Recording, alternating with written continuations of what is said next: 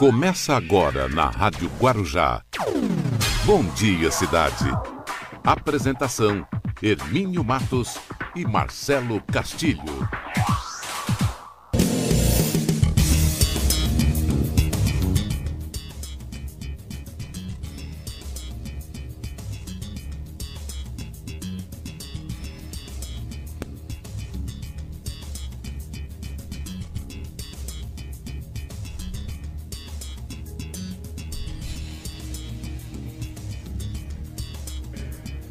Muito bem, agora sim, agora para valer. Muito bom dia, estamos começando aqui o nosso programa Bom Dia Cidade.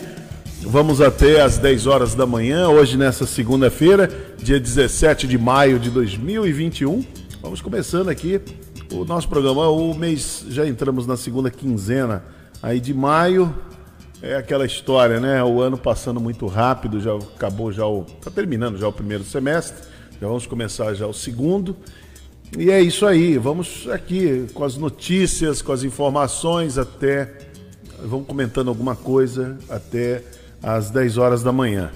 E você nos acompanha pelas redes sociais, estamos no canal do YouTube, Instagram, também no Facebook, Facebook é Rádio Guarujá M 1550 e também no prefixo 1550 kHz, que é o prefixo mais tradicional. São 75 anos que a Rádio Guarujá leva informação, entretenimento e prestação de serviço. E também nós estamos com a Guaru TV para Vicente Carvalho e estamos com a NET, né, no canal 11 da NET e a TV Guarujá. A nossa parceria é o rádio que virou TV e a nossa parceria dentro do. Estaria aí, teríamos muita vacina hoje aí. Né? Teríamos muitas vacinas. Essa é, essa é uma realidade. Essa é um, esse é um fato que não tem como como tirar. Agora, interessa? Por exemplo, para o esquizofrênico ideológico, talvez não interesse.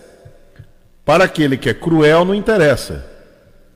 Né? Eu, eu li algumas postagens assim.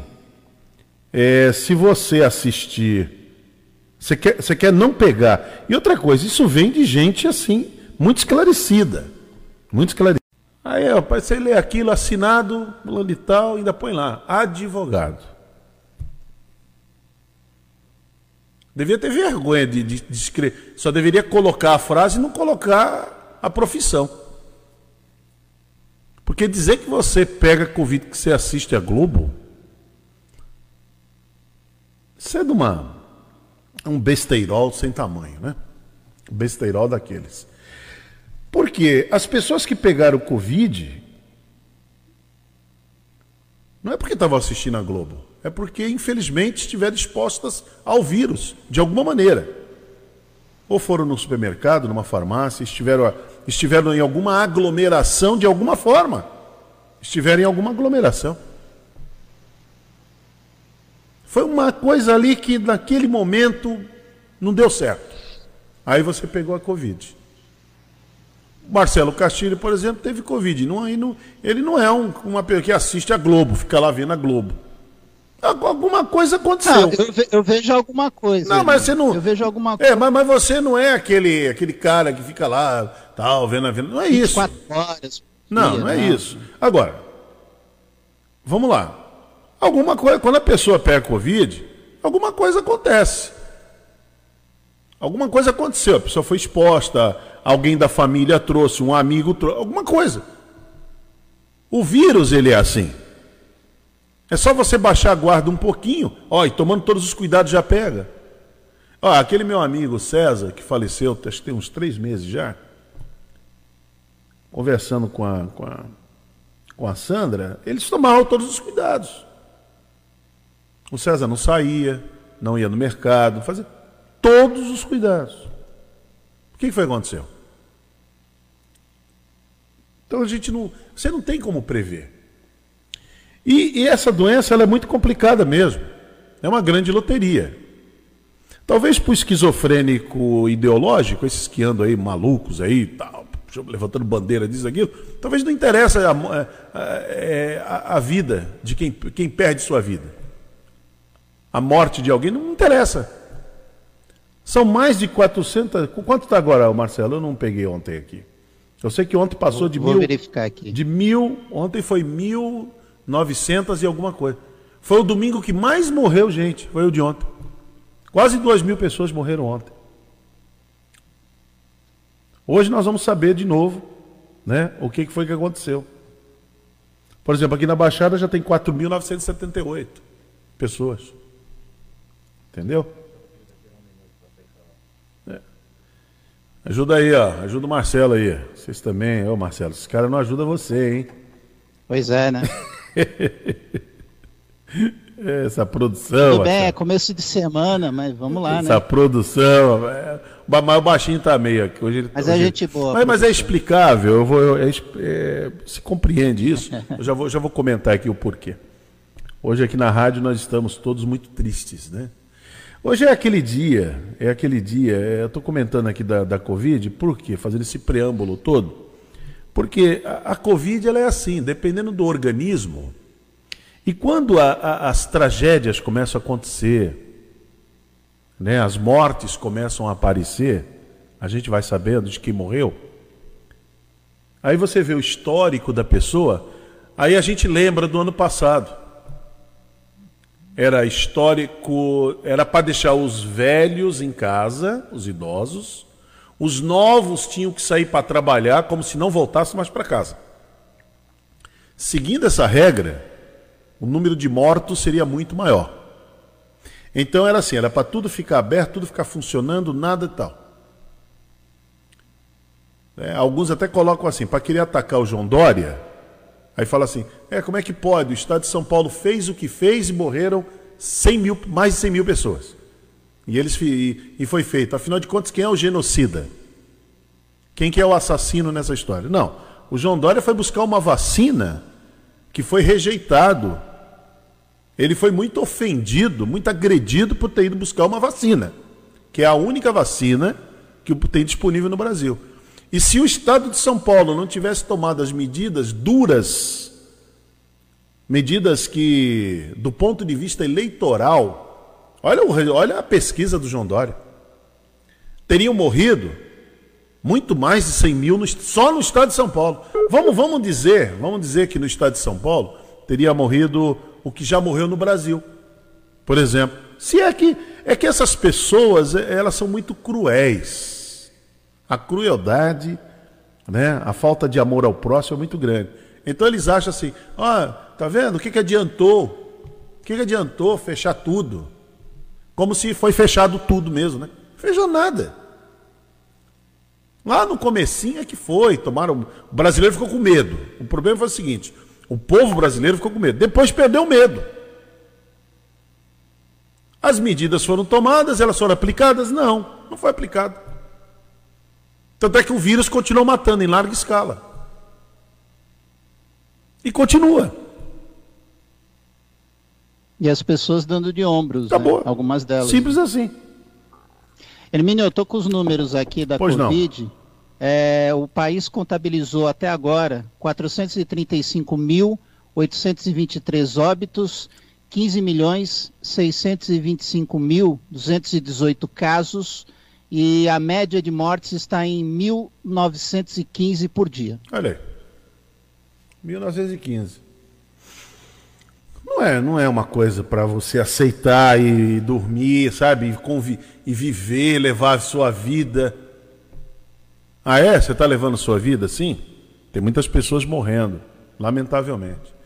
E nós aqui na Rádio Guarujá, nós estamos muito tristes. Ontem recebemos uma notícia que foi devastadora ontem no final da tarde. Um colega nosso aqui da, da emissora, que é o que o rapaz que é responsável, um engenheiro né, de, de, em tecnologia, ele é responsável por toda a parte de TI. Aqui nós temos o Alif, que cuida aqui do, do AM.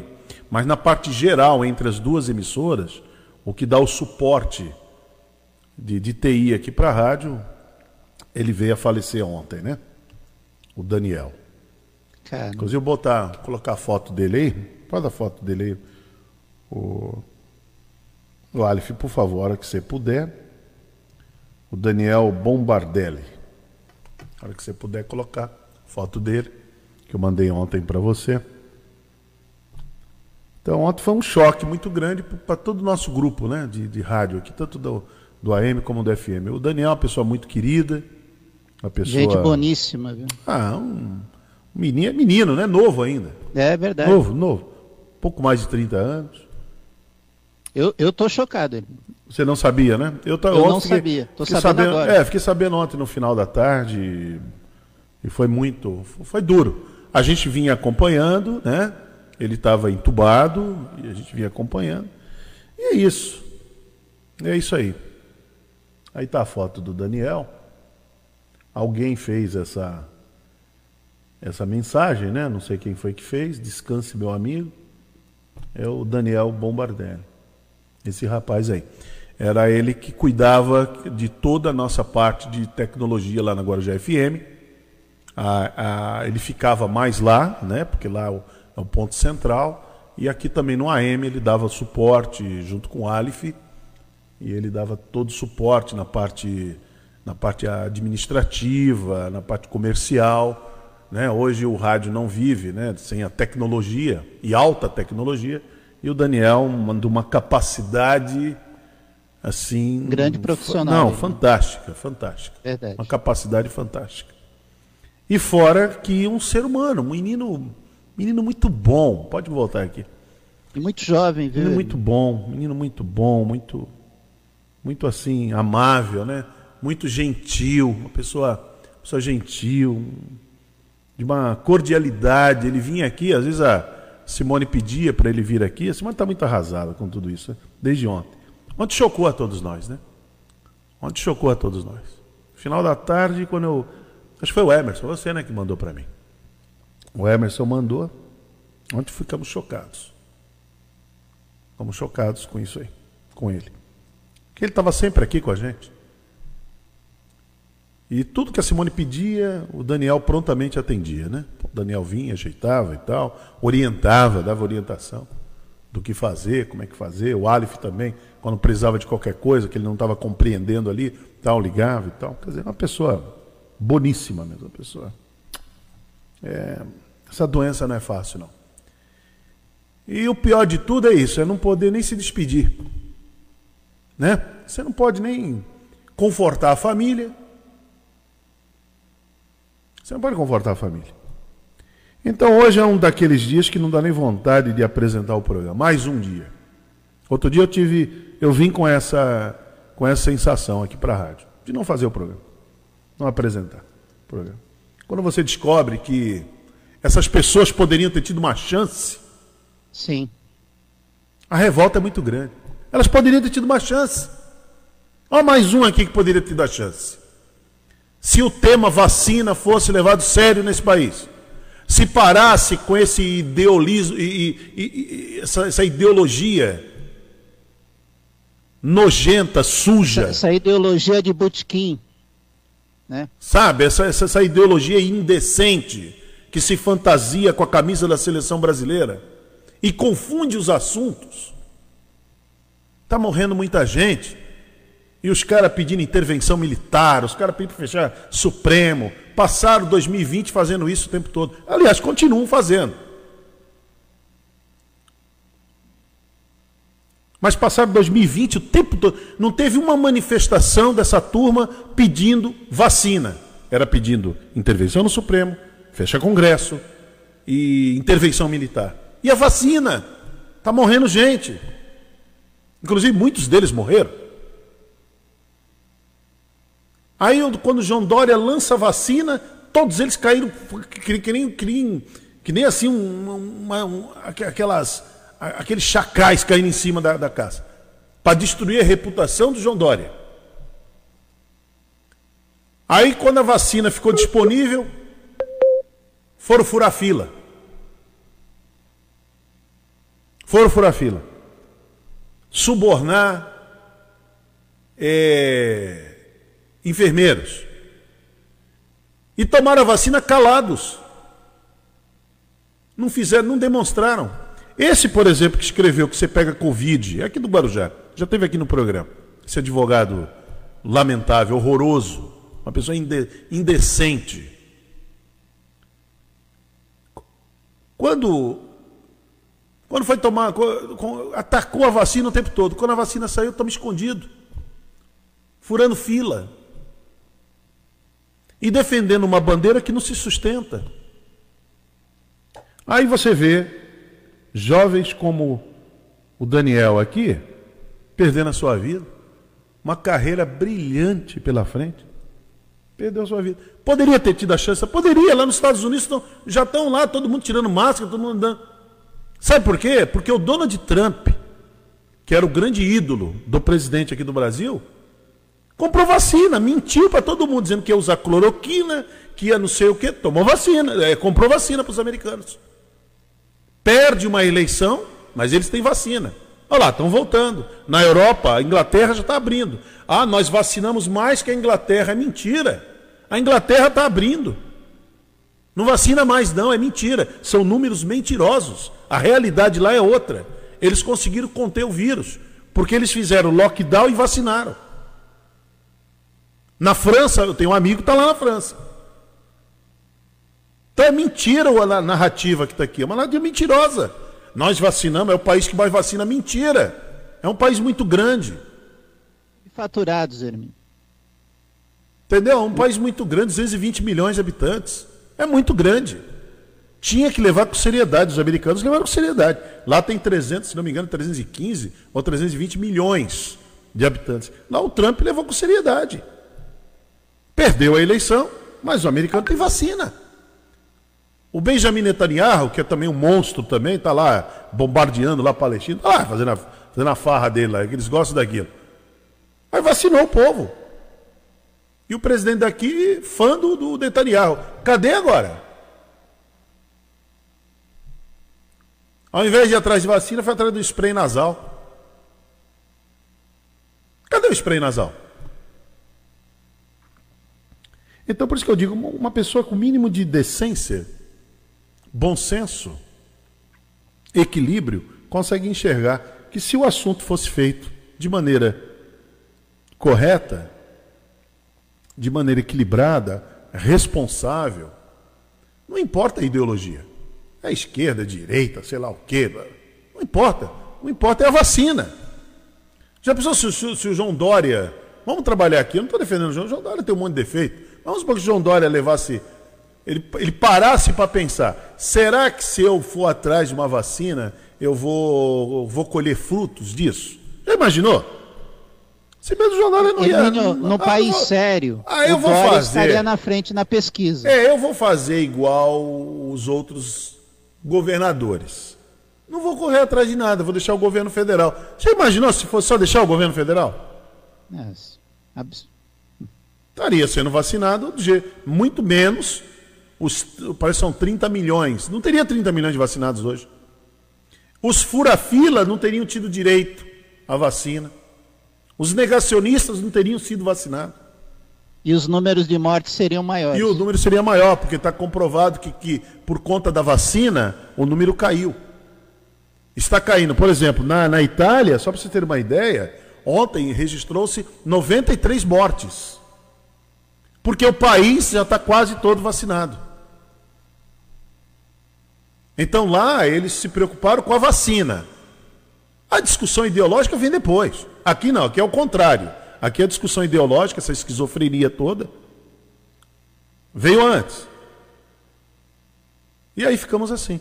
Aí esse rapaz aqui poderia ter tido essa chance, né? O Daniel poderia ter tido a chance, né? De ter uma. Poderia estar já sendo vacinado como ele, como tantos outros. Eu mencionei semana passada, poxa vida, se a, quer dizer que a Pfizer quis vender vacina, já começaram as tratativas em maio. Aí o meu amigo César teria tido uma oportunidade. Não só ele, mas outros. O nosso amigo Wellington de Andrade. Edson Calegares. O Edson Calegares. E tantos outros aí. Tantos outros que se perderam que a gente viu, né? Foi indo, foi indo, que a gente foi sabendo, puxa, fulano morreu, é, fulano, sabe quem faleceu? Morreu. Eu estava outro dia aqui, eu fui no mercado aqui pertinho, aí alguém falou assim, sabe o Roberval? Aí eu falei, Roberval, sim, meu amigo de infância, estamos desde o pré-primário. Morava aqui atrás, aqui na rua 4, aqui por aqui. Aqui nas populares. Roberval, Covid levou. Fiquei sabendo agora.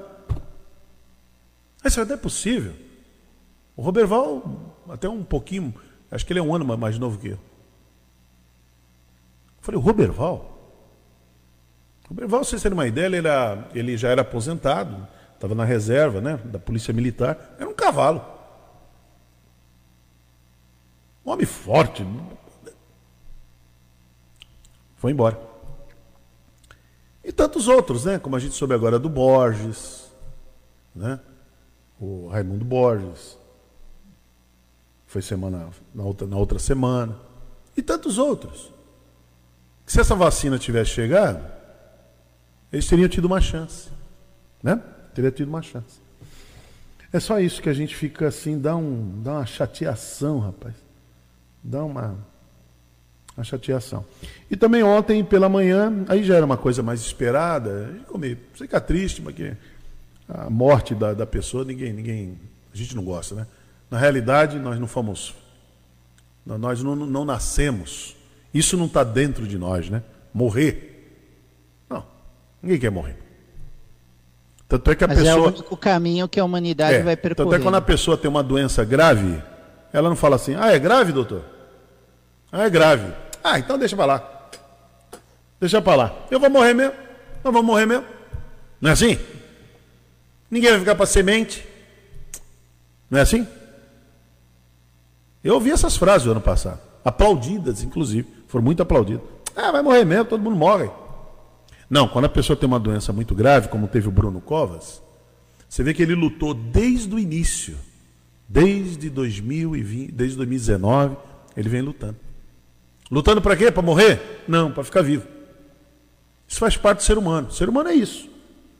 Ele disputou uma eleição, ganhou uma eleição com a doença. Então é... E querendo ficar vivo. Exatamente. Agora, o Bruno é aquele, aquela pessoa que. Ele é um. Eu conheci até uma.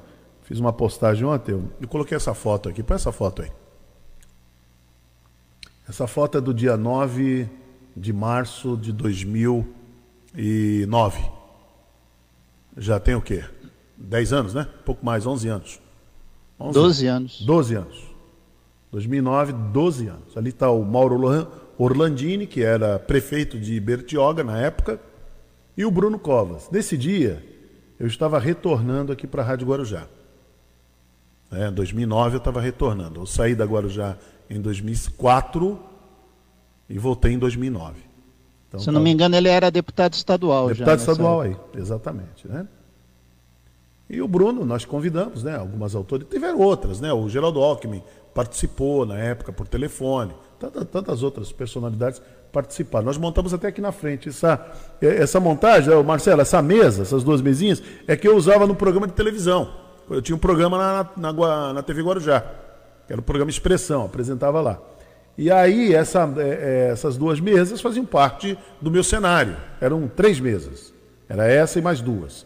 E eu trouxe essas duas para cá, justamente para a gente poder colocar aqui na, aqui na entrada da nossa recepção porque não daria para colocar todo mundo, porque o estúdio aqui era diferente. O estúdio tinha aquele, aquele aquário e não, não daria.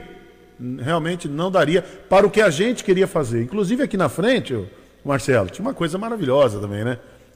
Um bifezinho aqui, um café, viu?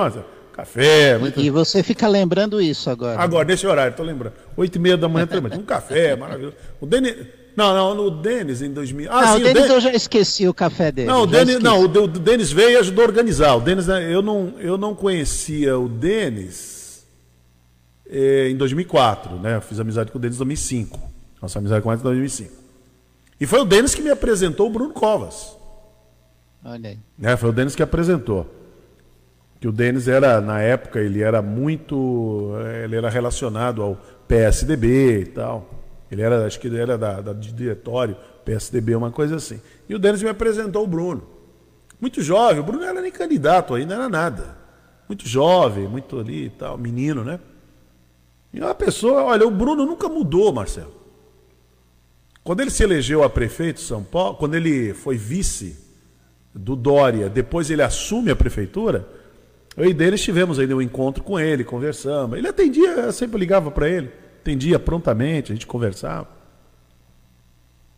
Inclusive no período que ele esteve doente, quando começou a doença dele, eu tenho até registrado aqui no meu celular, tenho até registrado aqui, até estava mostrando ontem lá em casa, é, umas, uma, umas, uma das mensagens que eu mandava para ele. Mandar sempre uma mensagem para ele. Né? E desde o início, né? Sempre mandando mesmo. O Bruno sempre foi um, um bom amigo, né? Assim, da gente sempre. E ele construiu conversa. a carreira dele cedo, né? É. Na política, né? Também é, é uma coisa a se ressaltar, é. né? Uma, uma pessoa muito amável, uma pessoa muito cordial, né? O Bruno, nunca vi o Bruno alterado, nunca vi. Bruno discutindo é. qualquer assunto. O, ontem, mesmo... viu, Herm... É. o Hermínio, ontem eu vi na TV Cultura de São Paulo é, a reprise de uma entrevista dele para o Roda Viva. Sim. E fala ele como prefeito de São Paulo ainda, antes uhum. da eleição. E você via no Bruno uma pessoa que futuramente ia alcançar voos mais altos é. na política. Tamanho preparo que ele tinha. É. E o Bruno sempre muito tranquilo. Eu nunca vi o Bruno nervoso. Vai, vai problema que tivesse. Sim. Mas, tá. E ele é, foi apertado nessa entrevista. Em 2009 né? era interessante. Eu mandei mensagem para ele, né, de assim, para confortá-lo e para Aí ele, ele mandava agradecia tal. Então ele tinha sempre essa. Ele era muito gentil, né? O Bruno, Bruno Covas. Né? Família está chateada, o menino lá, o Tomás, também ficou muito triste. Muito Esse sentiu bastante. É, é, não é, não é para menos, né? Não é para menos. Com 15 anos você perdeu seu pai, não é para menos. E sabe ainda que o pai é muito novo, 41 anos, teria também aquela história, né? Teria todo um caminho pela frente. Então, ontem foi um dia e, triste. E, e tem aquela história, né? Ele faleceu 20 anos depois da morte do avô, né? É. Mário Covas. O Mário Covas eu fiz a cobertura em 2001, março de 2001. Fiz a cobertura. A Rádio Guarujá estava pela. Era, fazia aquele, aquela parte de rede, né? Da rede Paulo Sati. E ele foi enterrado. O, o sepultamento do, do, Bruno, do Mário Covas foi bem no momento do, da carta do Eli Correia. A carta da saudade, duas, duas horas da tarde. E foi montado para a imprensa ali no Paquetá, não podia muita gente chegar. Foi, hum, foi assim, é. porque o Fernando Henrique, porque o que, que aconteceu? O Fernando Henrique viria pra, para o enterro. É. é o presidente da República. Então, a, a, uma operação de guerra foi montada aí no Porto. É, operação de guerra, foi montada no Porto. Nessa época eu ainda não conhecia o Denis, então foi montado no Porto essa operação de guerra. Aí nós fomos lá. Quem foi comigo? Não me lembro quem foi comigo. Se foi o Marcos Filho. Acho que foi o Marcos Filho que me acompanhou. Aí nós fomos lá cobrir. Aí estava lá, onde, onde nós ficamos, as principais emissoras também estavam e tal, a gente cobrindo dali, vendo o cortejo, né? Quando entrar ali no Paquetá, foi montada toda uma estrutura. E atiradores de elite por tudo quanto era lugar, né? Em cima ali do Moinho Santista, aquela coisa toda. Por conta do presidente Fernando Henrique Cardoso, na época que viria ali. Então foi tomado. Eu não sei, 2001 também ainda não tinha acontecido o 11 de setembro, né? Ainda não tinha acontecido. Não, é, não tinha mas, acontecido. É, mas, foi no começo do mês. É, mas foi em março, março foi em março. Mas é isso aí. Só para lembrar aqui um pouco da, da, da, história, né? Mas é isso, uma pena. Ontem um dia muito triste. De manhã, a notícia do falecimento, morte do Bruno Covas e no final da tarde, do nosso parceiro, nosso companheiro aqui de casa, aqui da rádio, o Daniel. Então ficamos muito tristes mesmo. Foi um dia muito complicado, no... um final de tarde, começo de noite, para digerir. E hoje está todo mundo aqui meio abatido, né? Meio triste mesmo, porque não é fácil, não, não é brincadeira não. Bom, 8h36. As principais manchetes do dia. Bem, vamos com as principais manchetes do dia. Olha, a Baixada Santista registra 177 novos casos em 24 horas. Registro de terras em áreas protegidas sobe 56% em dois anos. Santos retoma a vacinação de idosos com segunda dose em atraso no dia de hoje, a Coronavac. Orçamento paralelo de 20 bilhões de reais irriga órgãos dominados pelo Centrão.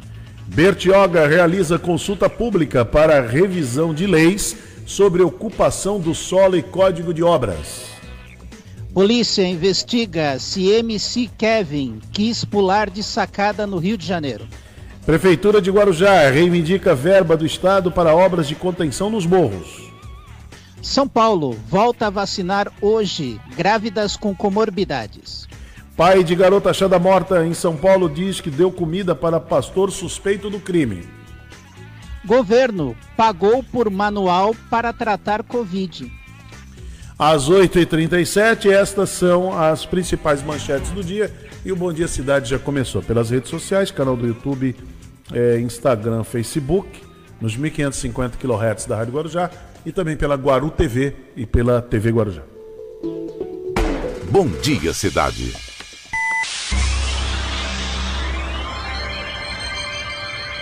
Oferecimento: Móveis e Colchões Fenícia. CRM Centro de Referência Médica de Guarujá.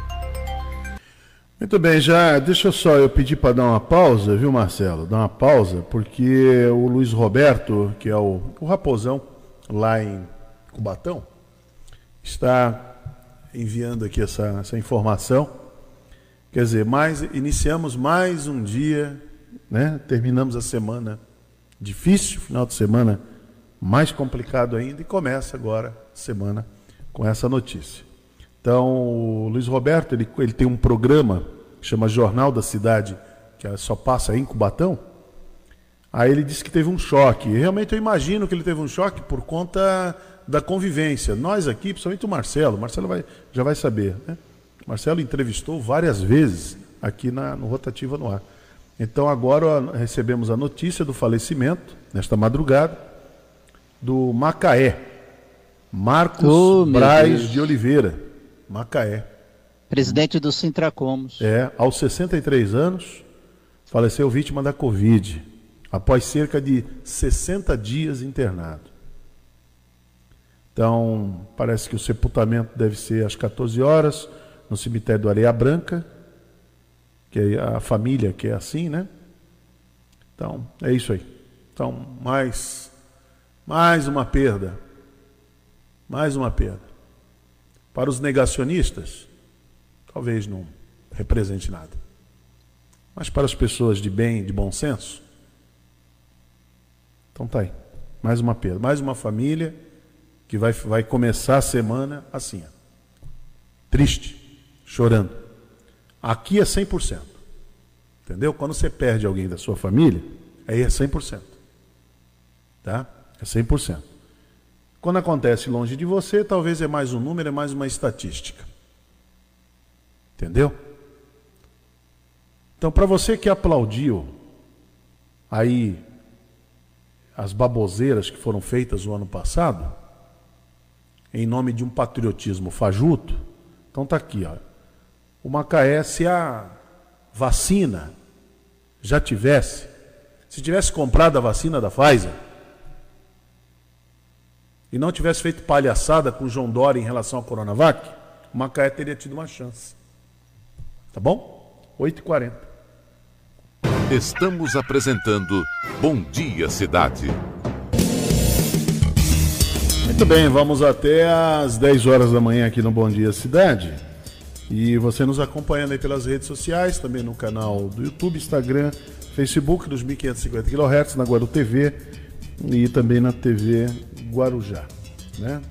Então a Baixada Santista registrando aí 177 novos casos né? em 24 horas. Então, de acordo com boletins que foram enviados, então até agora, ó, notícia boa, ontem, por exemplo, no dia de ontem, nenhum óbito foi registrado em 24 horas.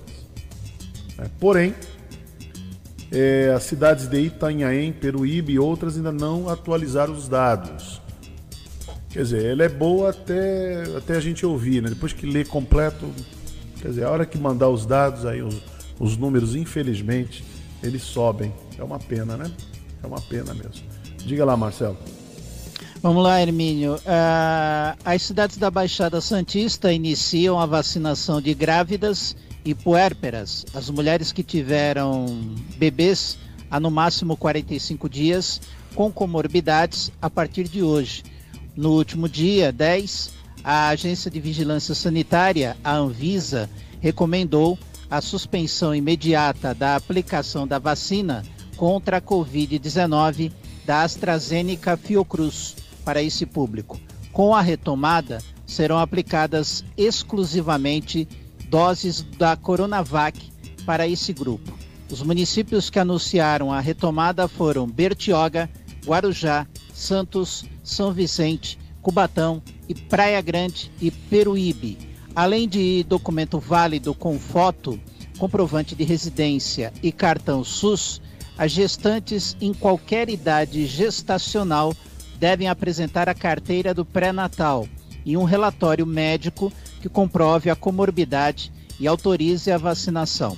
As puérperas podem utilizar a certidão de nascimento das crianças de até 45 dias de vida e um relatório médico comprovando a condição de risco. Em Santos, estarão disponíveis 17 postos de vacinação, sendo oito externos, das 8 da manhã às 16 horas, e nove policlínicas, das 8 da manhã às 13 horas. De acordo com a Prefeitura, o município recebeu 670 doses da Coronavac para esse público. São Vicente montou um esquema especial para acelerar o processo e evitar aglomeração. E para este público, a vacinação será realizada todos os dias nos dois postos móveis, das 9 da manhã às 15h30. Eles estão localizados no shopping Brisamar, no centro, e no ginásio poliesportivo Doutor Luiz Gonzaga, no Jardim Rio Branco. Em ambos vai haver o drive-thru. E também as UBSs e a ESF vão receber as gestantes e puérperas com comorbidades cadastradas na unidade. Em Bertioga, a imunização vai ocorrer para aqueles que fizeram o agendamento obrigatório no site da Prefeitura. A aplicação acontece em três pontos: no Ginásio de Esportes Alberto Alves, no centro, na Vila do Bem Chácaras e Boracéia. Em Praia Grande, a Prefeitura informou que apenas um polo estará disponível para a vacinação deste grupo. Ele está localizado no ginásio Rodrigão, na Avenida Presidente Kennedy, 5.563, no bairro Tupi. Guarujá recebeu 600 doses reservadas exclusivamente para o atendimento ao público, a esse público. A vacinação pode ser feita no ginásio do Guaibê, das 8 da manhã às 16 horas, de segunda a sexta.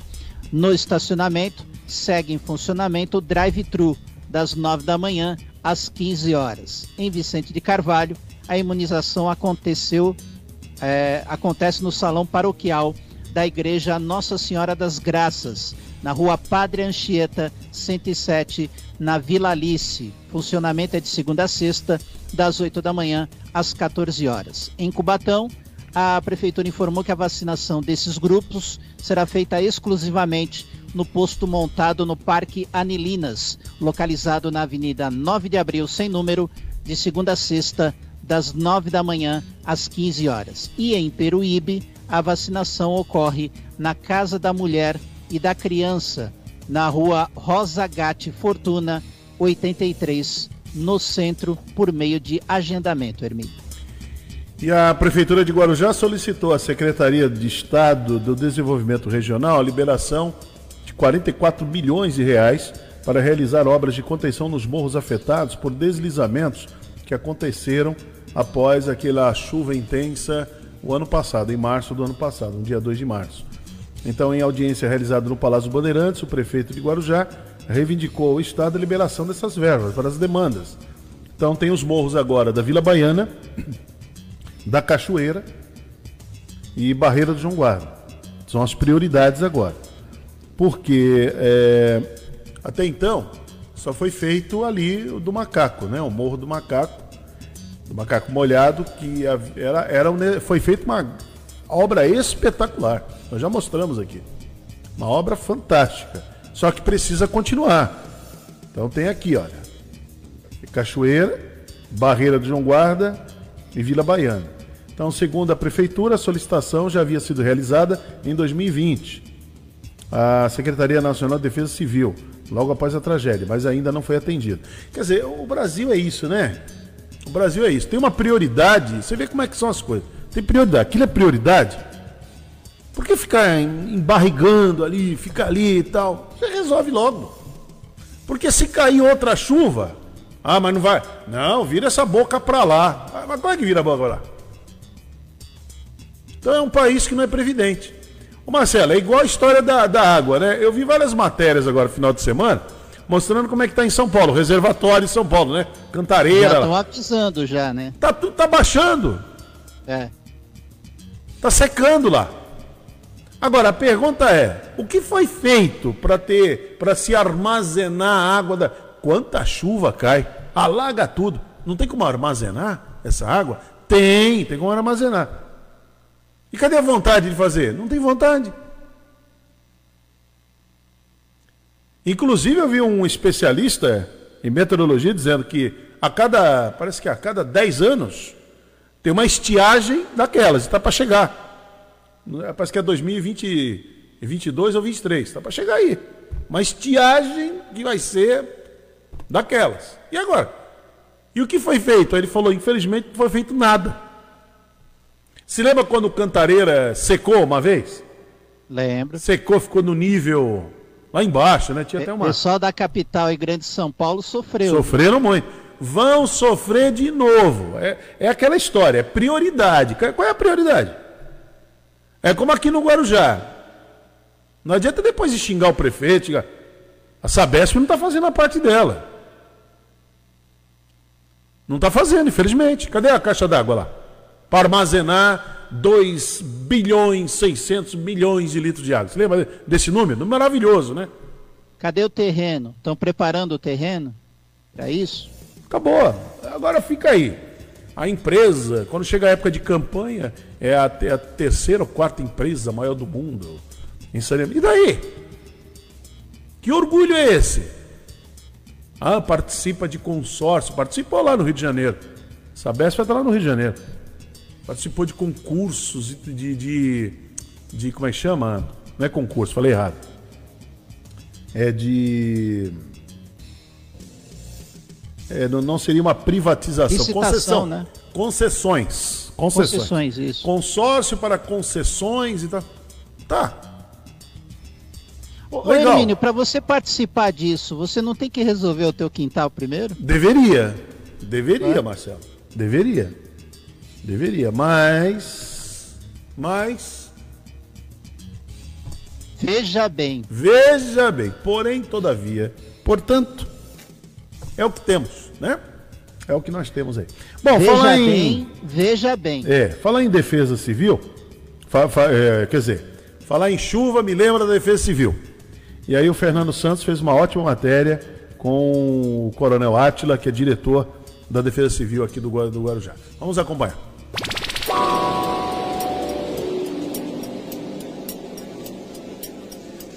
Nossa equipe de reportagem vai conversar agora com o Atila, que é diretor da Defesa Civil na cidade do Guarujá, para falar de um assunto tão importante, que é o trabalho da Defesa Civil. Porém, muita gente ainda não sabe direitinho como é que funciona, como procede, e para a gente tentar entender um pouco melhor agora, até para ilustrar para a população de um trabalho tão importante quanto esse, eu gostaria de ouvir de você, Atila. O trabalho que vocês fazem, preventivo, de ajuda, conta para gente. Tá bom, a Defesa Civil, ela trabalha aqui no Guarujá 24 horas por dia, 7 dias na semana, tá? As ações nossas são primordialmente preventivas, né? Nós temos é, equipes diuturnamente aqui, equipes que trabalham de dia, equipes que trabalham à noite. O atendimento telefônico também de ocorrências que sempre deve ser entrado aqui pelo número 199, tá? E, mas as ações preventivas né, da Defesa Civil, elas se resumem em, em, atividades de monitoramento do clima. Né? Nós temos distribuídos na cidade aí 15 PCDs, né, que são instrumentos que fazem a medição do volume de chuva. Né? Temos uma PCD que identifica o risco de raios também para emitir avisos. Né? Mas o trabalho maior mesmo é feito com as equipes durante os dias, fazendo vistorias preventivas em 15 áreas de risco definidas no, no Guarujá. Né?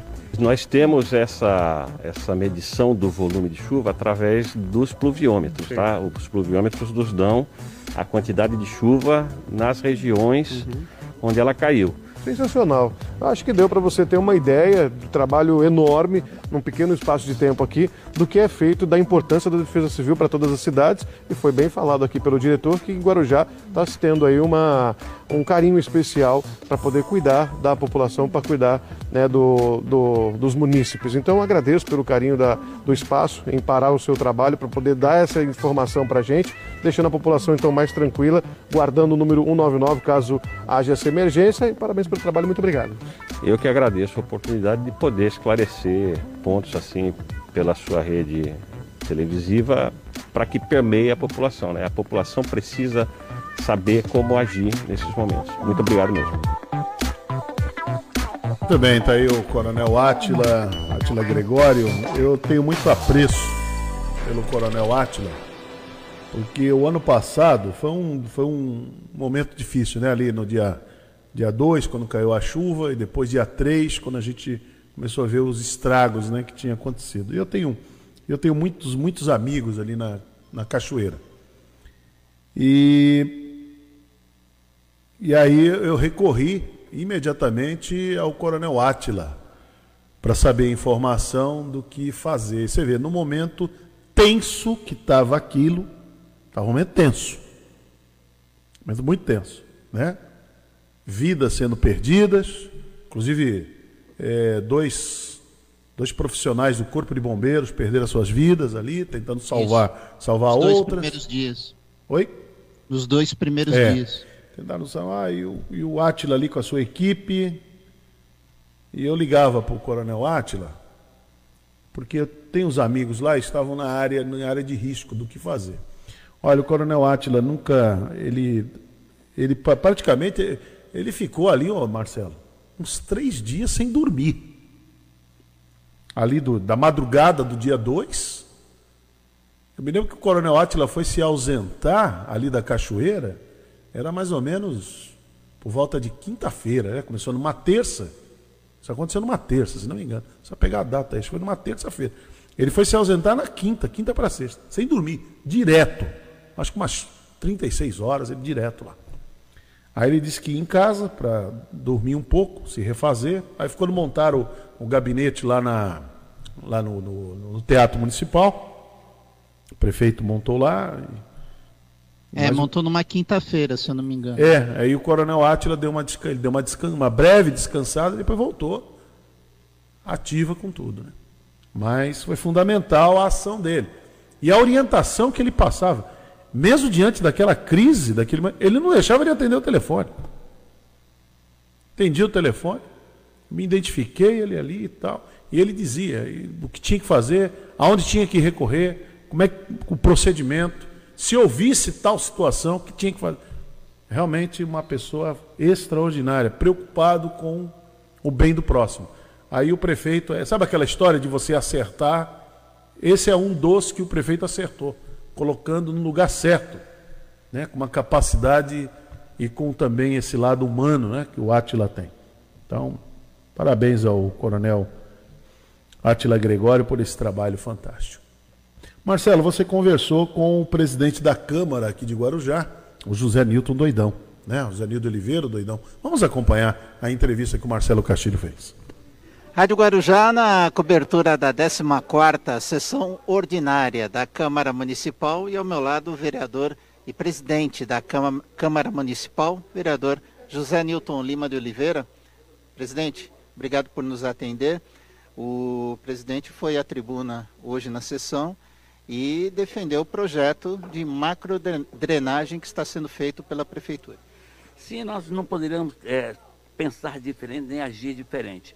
Até porque a cidade é, do Guarujá e o distrito de Sem Cavalho vem passando é, há anos e anos por uma situação muito difícil, que é na época das fortes chuvas, as enchentes nos bairros, trazendo prejuízo incalculável né, aos moradores, criando dificuldade para a remoção dos seus lares, para o colégio, para o trabalho. E aí realmente veio a cobrança contínua. Eu muitas vezes brinquei até na, na, na, na reunião de bancada que falava com o prefeito que teria que comprar 400 canoas para dar para as pessoas saírem de suas casas, ali, principalmente ali no Jardim Santo Antônio, na Rua das Magnólias, na Rua das Acácias, ali na, na, na, na avenida principal. Quando chovia, as pessoas ficavam dois, três dias dentro de suas casas. E o prefeito tomou isso com uma crítica construtiva, apresentou um projeto de macrodenagem é, para a Câmara Municipal. Teve a coragem, fez o um enfrentamento. E a Câmara Municipal autorizou, aprovando o projeto, autorizando a busca de recursos junto aos órgãos para construir toda e edificar todas as obras, começando lá pela a Santa Rosa, lá pelo Rio do Meio, trocando todas as tubulações antigas, tubulações novas, com mais extensiva, guia sarjeta, e fazendo a reparação dos leitos carroçáveis e acabando com totalmente aquela enchente que tinha naquela época. Posteriormente, o prefeito também autorizou, agora com o último, último recurso, 77 milhões de reais só na obra aqui do Jardim Santo Antônio pela, pela, pela, pelos canais que são antigos, há mais de 40 anos que não se fazia nenhuma obra de drenagem e a população sofria, desvalorizava os seus imóveis.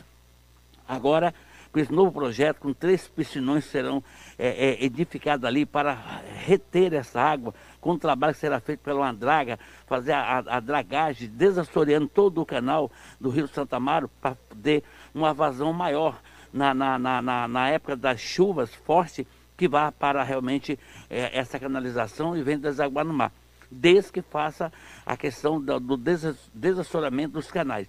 E Vicente Carvalho também iniciou um projeto da macrodenagem ali na rua Santa Rosa, na rua Terezinha, ali na, na, no final da Santa Maria com as pessoas, ali também na Praia na Aldeia, que há 40 e quase 50 anos que ninguém nunca fez, nenhuma outra administração fez obra, o prefeito autorizou, e lá foi feita a troca da tubulação da Rua Nova, na Prainha, é, na, fazendo também a troca da tubulação na Rua da Paz, na Rua da Figueira, na Rua Terezinha, chegando lá no pé do trilho.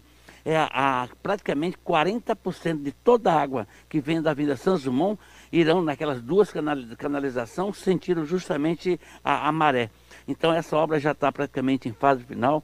Hoje mesmo começou a fazer a camada asfalto da rua Tiradentes, descendo ali da, da Avenida Terezinha, chegando na Tiradentes.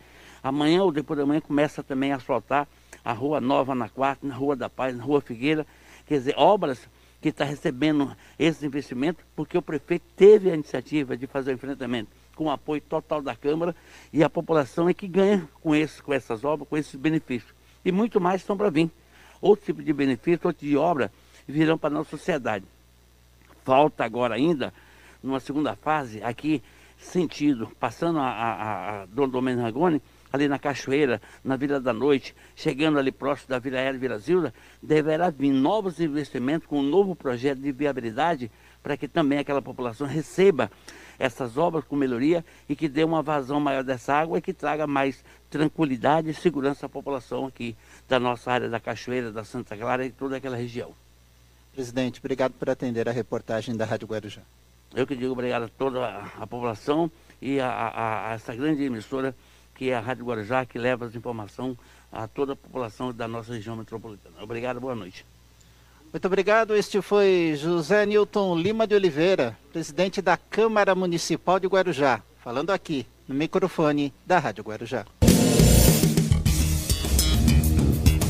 Eu, eu, eu, eu acho o seguinte, Marcelo, só uma sugestão. Pois não. É, como o Zé Newton, desde o ano passado, ele tem atuado muito forte sobre essa questão da, da falta de água aqui no Guarujá, principalmente na época de estiagem. Né? A gente vê que o Zé, ele, essa questão da cava da pedreira, ele se envolveu muito. Né? Seria interessante a gente já fazer uma matéria com o presidente para a gente se antecipar antes que chegue a estiagem, para ver o que, que o presidente está pensando. O que, que o vereador Zé Nilton, ele tá, porque ele, ele vai, ele, ele vai para cima mesmo. Né? A gente sabe que ele comprou uma briga daquelas, né? assim como aconteceu lá na, na Prainha, por exemplo, quando pegou fogo naqueles barracos lá da Prainha, o Zé, ele, ele, ele, é, ele é atuante mesmo nesse sentido. E no caso da falta de água, aí no caso da Sabesp, ele comprou uma briga que, a, que eu vou te contar. O governador ficou, como diria antiga dia, tiririca com ele. Não, o governador ficou assim, era, era ele e o Sérgio Santa Cruz, lembra? O é. governador queria. Não queria, queria viver os dois, os dois perto. Porque eles estavam, somente o Zé Newton, estava lutando pela coisa certa. Sim, claro. Não, não, tem, não tem o menor sentido. Faltar água uma empresa tão forte, um governo tão, né? Governo do Estado de São Paulo. Faltar água, sendo que o que falta é disposição. Tecnologia tem para isso, é só resolver, é a tal da vontade. Então, seria interessante, já estou avisando aqui no ar a pauta. Acho que é interessante a gente conversar isso com o Zé Nilton, porque é um envolvimento dele, uma bandeira que o presidente Zé Nilton tem. Já, E é- já vamos procurar fazer isso essa semana. E é, e é, e amanhã tem sessão da Câmara. É interessante tocar nesse assunto com ele amanhã, na sessão da Câmara. Por quê? Já já vai começar de novo esse assunto aqui. Já já vai ter, vai ter aquelas postagens né, em, em rede social. Cadê os vereadores? Cadê o, o prefeito? Não, a pergunta é: cadê o governo do Estado? Cadê a Sabesp? Entendeu? Porque o Zé Nilton vem brigando por isso há muito tempo. Eu ouço o, o Zé brigando essa questão da cava da pedreira. Isso é, ó, isso é antigo. Isso é antigo. E Desde ele que desde- denunciou na época, viu, Hermínio, Ah. que estavam falando que a cava da pedreira estava garantida. Ele falou que não. Não estava garantida, não. Era só propaganda, toda aquela né? polêmica. Era só propaganda. Peça publicitária. E o Zé nesse, e o Zé nesse ele tem razão. Ele tem razão. E ele, ele é atuante nesse sentido. Então vamos, vamos fazer essa matéria amanhã, né? Se puder amanhã, na sessão da Câmara com o presidente Zé Nilton, que ele, ele esse, esse é um tema, que é um tema espinhoso, viu? É um tema espinhoso. Você tem que. Que não é fácil, não. Você está lidando com uma terceira empresa maior do mundo em saneamento. Você não é brincadeira. né? Então você tem que ter ali envergadura e ele- o presidente faz isso aí mesmo. Muito bem, 9 horas e 6. Bom dia, cidade.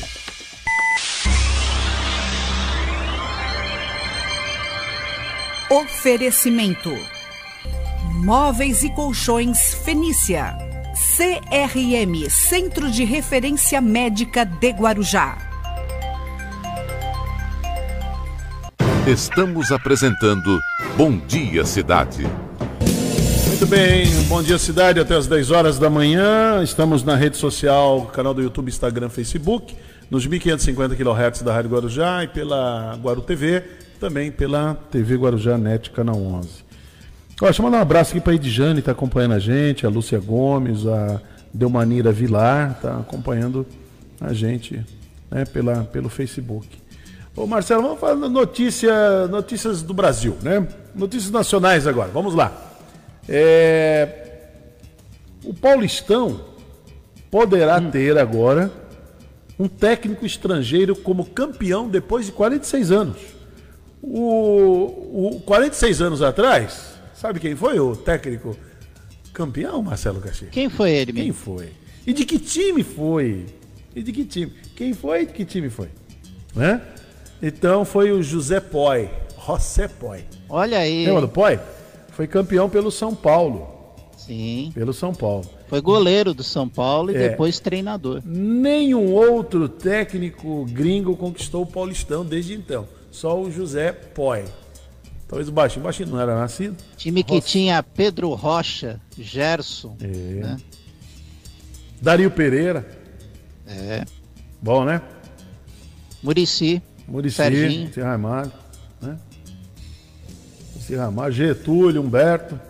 Essa turma toda, hein? Uma, uma boa. Getúlio, GG da Cara Grande. GG da Cara Grande. Era um bom zagueiro. Era um bom lateral, né? Lateral, Bom, bom lateral. lateral. Gostava muito dele.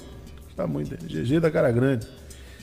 Muito bem. Eu tô vendo que você conhece bem coisas, histórias de São Paulo, hein? Tá vendo aí? Conheço. Você Ó, sabe Eu que- vou contar uma. Eu, vou, eu- eu não. posso contar um segredo, Hermínio? Pode, pode contar um. se- Ó, revelações Vamos aqui no então. programa. Revelações, hein? Atenção, hein? Marcelo vai contar um segredo. Diga lá, Marcelo Gaxi. Eu sou santista. Sim. Porém, Porém, todavia, porém, quando então, Hum. eu era pequeno, o primeiro time que eu vestia a camisa foi o São Paulo. aí. Eu, sa... Olha, eu tô igual o Galvão Bueno agora. Eu sabia, eu sabia. Tava na pior. eu nunca quis te falar nada, mas eu olhava o Marcelo falava, Marcelo, Mas eu, não, só, só- eu só fiquei falando de São Paulo por seis meses, Verme. Tá bom, Depois não. eu vesti a camisa do Santos. É assim, é, é assim, o São teve uma época, é, por exemplo, quem, quem era garoto ali em 92, por exemplo, né? 90, 90, 91, aquela época de ouro, 86, que o São Paulo tinha os menudos, lembra os menudos do São Paulo? Silas, O- 85, é isso. 85 é Silas, né? É, Silas, Miller, Miller, Miller, é, Miller, Silas, Silas. Pita, Sidney, lembra? Então tinha os Careca. menudos. Apelidado de menudo, porque o Miller usava aquele, o Silas também, aqueles cabelinhos e tal. É. Então, então eles eram os menudos, eram os menudos de São Paulo. E aí ganhava, o, o São Paulo ganhava, jogava muito bem, né? Jogadores de grande valor, jogava muito bem. E depois veio os títulos mundiais, né? Com o Tele Santana. Então, muita garotada ali, sabe como é que é garotada? Né? Go- Gostava mesmo e tal. Ver o Raí, aquela turma jogando, né? Palhinha e tal. Então, o pessoal curtia muito São Paulo. Mas é isso. Vamos em frente. Mas o- a história do São Paulo, Verme, ela vem um pouquinho mais para trás. É. É, o São Paulo ficou um bom tempo sem jogar no seu estádio Morumbi porque ele foi reformado. É. né? Ele jogava muito no Pacaembu e em outros estádios. E aí, quando o estádio ficou pronto, ah, parece que os títulos também vieram junto É. com esse novo Cê- estádio, cê sabe na que em década o- de 70. É, 82 e 83, 1982 e 1983, São Paulo perdeu duas vezes o Campeonato Paulista para o Corinthians. Corinthians. Foram Isso. duas decisões. Parecia uma reedição, né? Uma reedição. Parece que você viu o mesmo jogo, né? 82 e 83. É. Você sabe que eu não fiquei chateado com as derrotas do São Paulo ali. Não ficou? Não, porque foi um grande jogo. Se você Sim, pegar, sim, é se você entrar no YouTube e ver a final Campeonato Paulista 8-2 e 8-3, olha, eu vou falar, viu? Que E os jogadores que jogaço. participaram daquela final, Hermin. Que jogaço. E, e tanto no Corinthians também. Você vê o Corinthians jogando bola. Sócrates, Zenon, Vladimir, Casagrande. Até o Ataliba jogava. Ataliba, até, até, olha só o que o Marcelo falou, hein? Até o Ataliba jogava bola. E, e você sabia, Hermínio, que o Ataliba ele foi tricampeão nessa década? É. Porque ele foi bicampeão pelo Corinthians e no ano seguinte ele foi campeão paulista pelo Santos. E olha, era um timaço. O Corinthians tinha um timaço, Birubiru, tinha um timaço. O São Paulo também tinha um grande time e perdeu as- aquelas duas finais, né, para o para o Corinthians. Para acho que o, té- o técnico quem era era o o técnico A, do São pre- a Paulo. 82 foi o. Acho que foi o Travalini, né? Não, do Corinthians. Agora o Minelli, eu acho que era Rubens Minelli. Se não me engano, era Rubens Minelli no, no São Paulo. Se não me engano. Se não me engano, era Rubens Minelli no, no São Paulo. E Mário Travalini era do Corinthians. E o Corinthians estava Mas naquele. no ano seguinte foi o Travalini. É. E aquele, aquele timaço né, do, do, do Corinthians, Sócrates, Zenon, é, aquela turma lá, Casagrande estava no auge, né? Então, Isso. tinha jeito não. E tinha toda aquela democracia corintiana, né? Aquela coisa toda. Então tudo aquilo era muito envolvente, né? Mas muito bem. Né? Ah, não, em 82, está aqui, ó. O técnico do São Paulo era o José Poi. José Poi. José olha. Poi, em 82. 82, é isso aí. Vamos, depois eu vejo 83. Eu acho que 83 já era Rubens Minelli. Jogava o Marinho Chagas ainda no São Paulo. É, muito bem. Então é isso aí, né? Então é isso. Vamos em, vamos, vamos em frente. Ah, então por que eu trouxe a notícia? Porque o Paulistão terá, do- terá técnico estrangeiro como campeão depois de 46 anos. Um é o técnico do São Paulo, É o Hernan Crespo. o Crespo, que também foi um grande jogador, e o, e o do Palmeiras, Abel Ferreira. Abel Ferreira, português. É um português e um argentino. É? Então vão ser aí, estão na final. São Paulo ontem foi, foi 4x0, né? No, no- no outro time, eu não me lembro qual é o time, foi 4x0. E o. Foi agora, o Mirassol. agora vamos falar do que interessa. E o Palmeiras ganhou de quem mesmo? Ganhou do Corinthians. Puxa vida, hein? 2x0 do Tem gente aí no estúdio que deve estar chorando também. É. E outra coisa, é, o Corinthians também mandou embora, né? O Mancini, demitiu o É. Mancini. Como se fosse resolver o problema. É, é boa, Marcelo. Como se fosse resolver o problema. É. Precisa mandar muita gente embora, então. É, não é fácil. Tá fácil, não. Ó, já vou dizer aqui o nome do, do de quem estava na época. Pera aí, ó, já pega aqui. Você quer a escalação da época? Não, não, aqui, ó. Então, o 82, no Corinthians, era... Batendo a ponte. E, e no... É, é isso mesmo. É isso mesmo, Marcelo Castilho. Tá aqui, ó. Jair Pisserni era da Ponte Preta. Em 80, no São Paulo, deixa eu ver aqui. No São Paulo era Carlos Alberto Silva. Isso. E o Pepe estava no Santos. Exato. Em 79, no Corinthians, era o Jorge Vieira, Zé Duarte na Ponte Preta. 78, aquele grande. Aí, aí sim, estava o Rubens Minelli. Era Formiga no Santos, que eram os meninos. Foi aí que nasceu os meninos da Vila. Os meninos da Vila. Formiga no Santos. E Rubens Minelli era o técnico do São Paulo. Que naquela é. época, Hermínio, na década de 70, era o grande treinador do futebol brasileiro. É. E depois aí no Corinthians em 77, aquela, aquela vitória, né, em cima da Ponte Preta, foi Oswaldo Brandão e o Zé Duarte era da Ponte Preta. Você e sabe assim, que o Rubens Minelli, ele se tornou tricampeão brasileiro na década de 70. É, ele ganhou os dois títulos do Inter, de Porto Alegre, e no ano seguinte, em 77, com o São Paulo. É. O, em 75, não sei se o Chachazinho já ainda estava na portuguesa em 75. Pois se o Chachá estiver nos ouvindo aí, então confirma estava, porque o José Poi era o treinador de São Paulo e o Otto Glória Otto era da portuguesa. Era da portuguesa.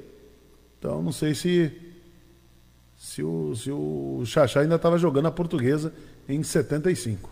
Né? Mas tá bom, tá bom. Era só para mencionar isso, né? Que é isso aí.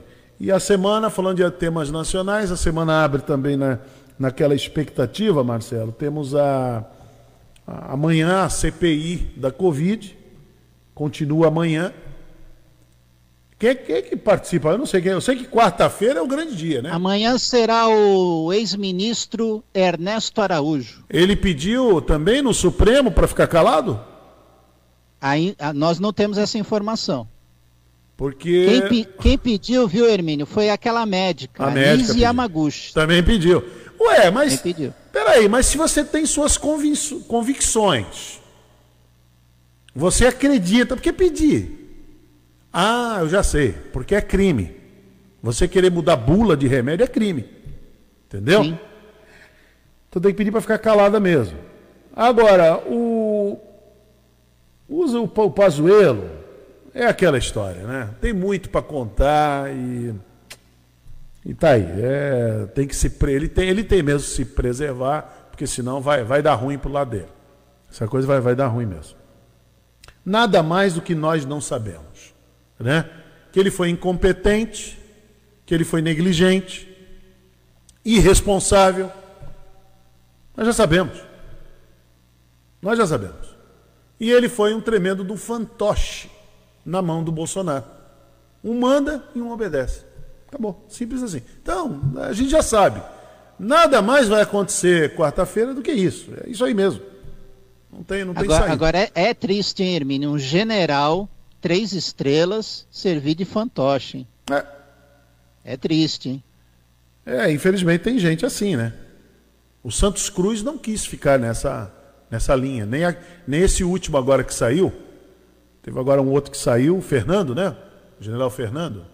Luiz, acho que é Luiz Fernando também não, não quis fazer, não quis ter é, isso no seu currículo. E o Pazuello se colocou. Nem a quatro estrelas ele vai, hein? Nem a quatro estrelas. Ele vai ficar ali mesmo, vai acabar se aposentando com três estrelas. Muito bem. E o MC Kevin, hein, Marcelo? Você, eu não conhecia. É, eu, já, eu já ouvi falar, ele vinha tendo aí é, projeção no mundo do funk. E a notícia caiu como uma, uma bomba ontem à noite. É, né? Porque ele estava num hotel na Barra da Tijuca, no Rio de Janeiro, é, no 11 andar, e ele acabou caindo do 11 andar. Agora, a polícia está tentando descobrir se ele é, tomou a iniciativa né, de saltar, e aí tem aquela questão das drogas, né? Uhum. Ou se teve algum, ou se houve um acidente, né? É, a Polícia Civil está trabalhando com a linha de investigação, monitorando redes sociais, em que algumas pessoas dizem que o cantor bebeu e ele queria pular na piscina do hotel, lá na Barra da Tijuca, décimo primeiro andar, pular na piscina. Quer dizer, mas realmente aí é assinar mesmo a sentença. Tá pedindo, né? É, não é fácil não. Pode.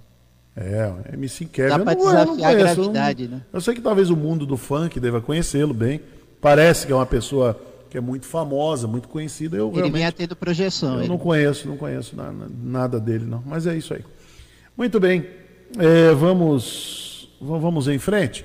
O Marcelo Castilho entrevistou o Adriano Catapreta, que é secretário de saúde da cidade de Santos. Vamos acompanhar a entrevista.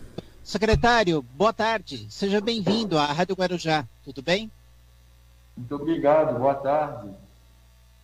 Perfeito, então. O assunto é, não poderia ser outro, secretário, a Covid-19, né? E também falando sobre campanha de vacinação, mas antes de entrar na questão da vacinação, eu queria que o secretário pudesse traçar um quadro da Covid-19 na cidade em termos de casos, em termos de ocupação de leitos? O que, que o secretário pode falar a respeito?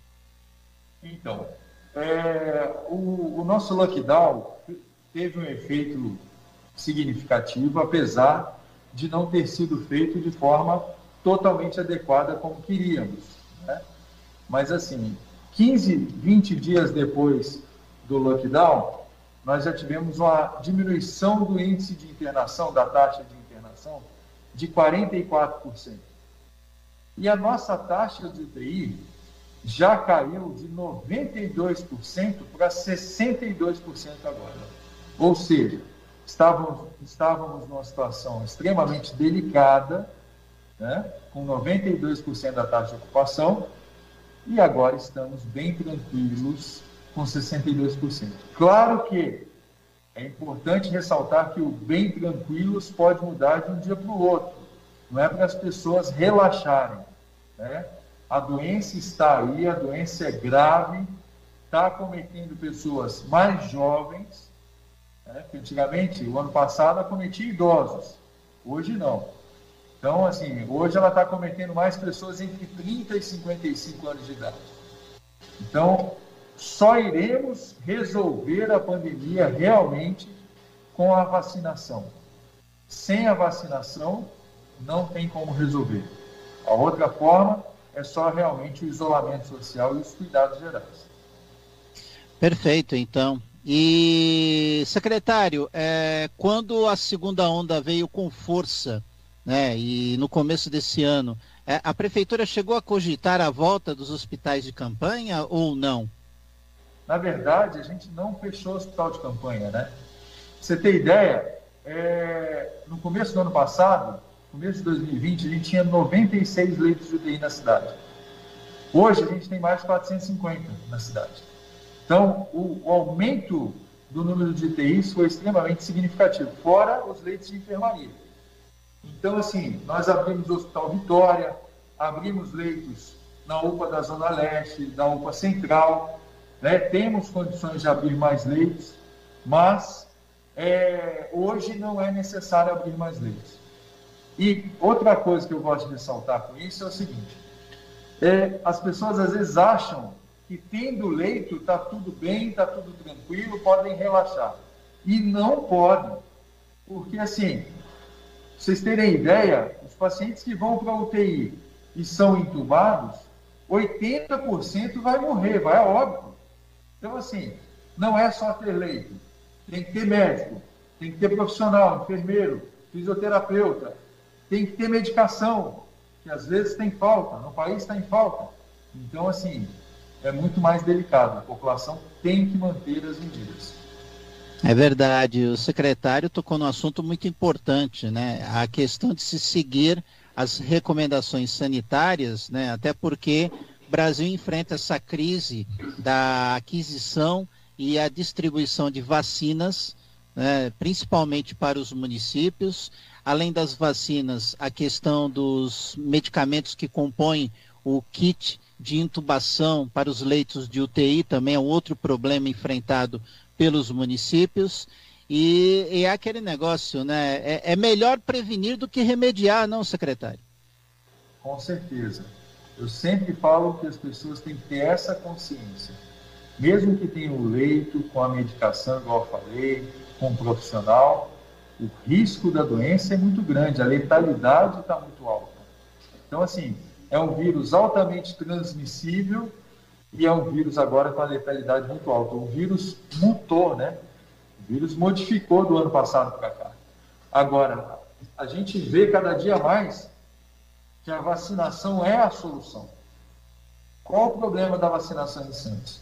É não ter a vacina.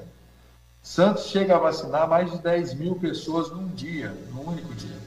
Se tivesse a vacina né, de forma é, é, contínua e suficiente, teríamos vacinado a população inteira, primeira e segunda dose, em dois meses e meio, três meses, no máximo. Né? Mas, na verdade, a falta de vacina é um problema mundial. Agora, o detalhe da vacina também foi a gente observar que idosos acima de 82 anos diminuiu extremamente o índice de internação desses pacientes. Então, a Coronavac tem uma eficácia em torno de 56%, mas isso para a pessoa não pegar a doença. Mas quem pega, dificilmente vai para a UTI se vai para a UTI, não intuba e não vai a óbito. Então, a nossa grande solução realmente é a vacinação.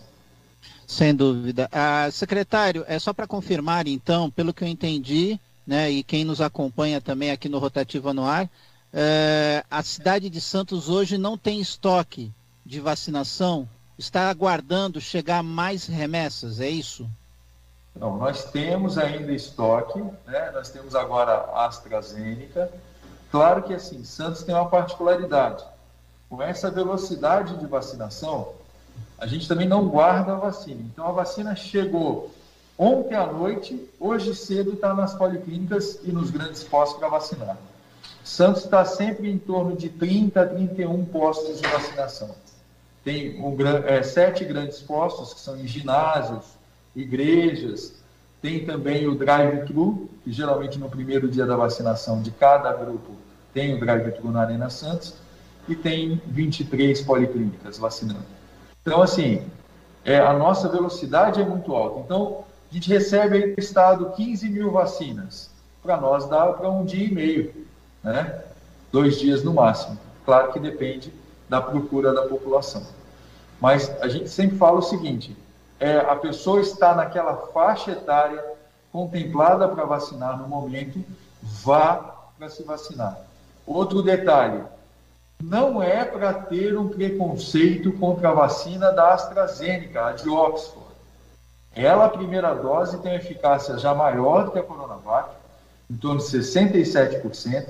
É uma vacina segura, não tivemos nenhum caso de efeito colateral grave ela sim, da vermelhidão, que é o eritema local, da dor local, da febre no primeiro e no segundo dia, mas são efeitos colaterais pequenos diante da eficácia da, da vacina.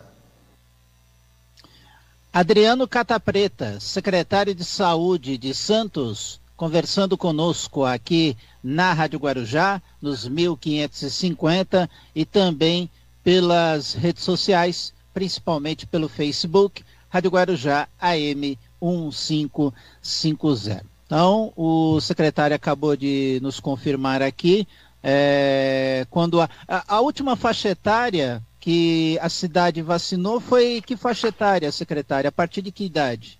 63 anos. Perfeito. Está sendo planejado tá. agora, caso chegue é, um número compatível para as próximas faixas etárias, planejar a próxima campanha, não, secretário? Exato. Prevista para amanhã, inclusive, 60, 61 e 62. Outra coisa que a gente sempre fala, é, você tem 60, a gente fala 63 anos ou mais. Quem tem 70, 80, 90 que não vacinou pode vacinar.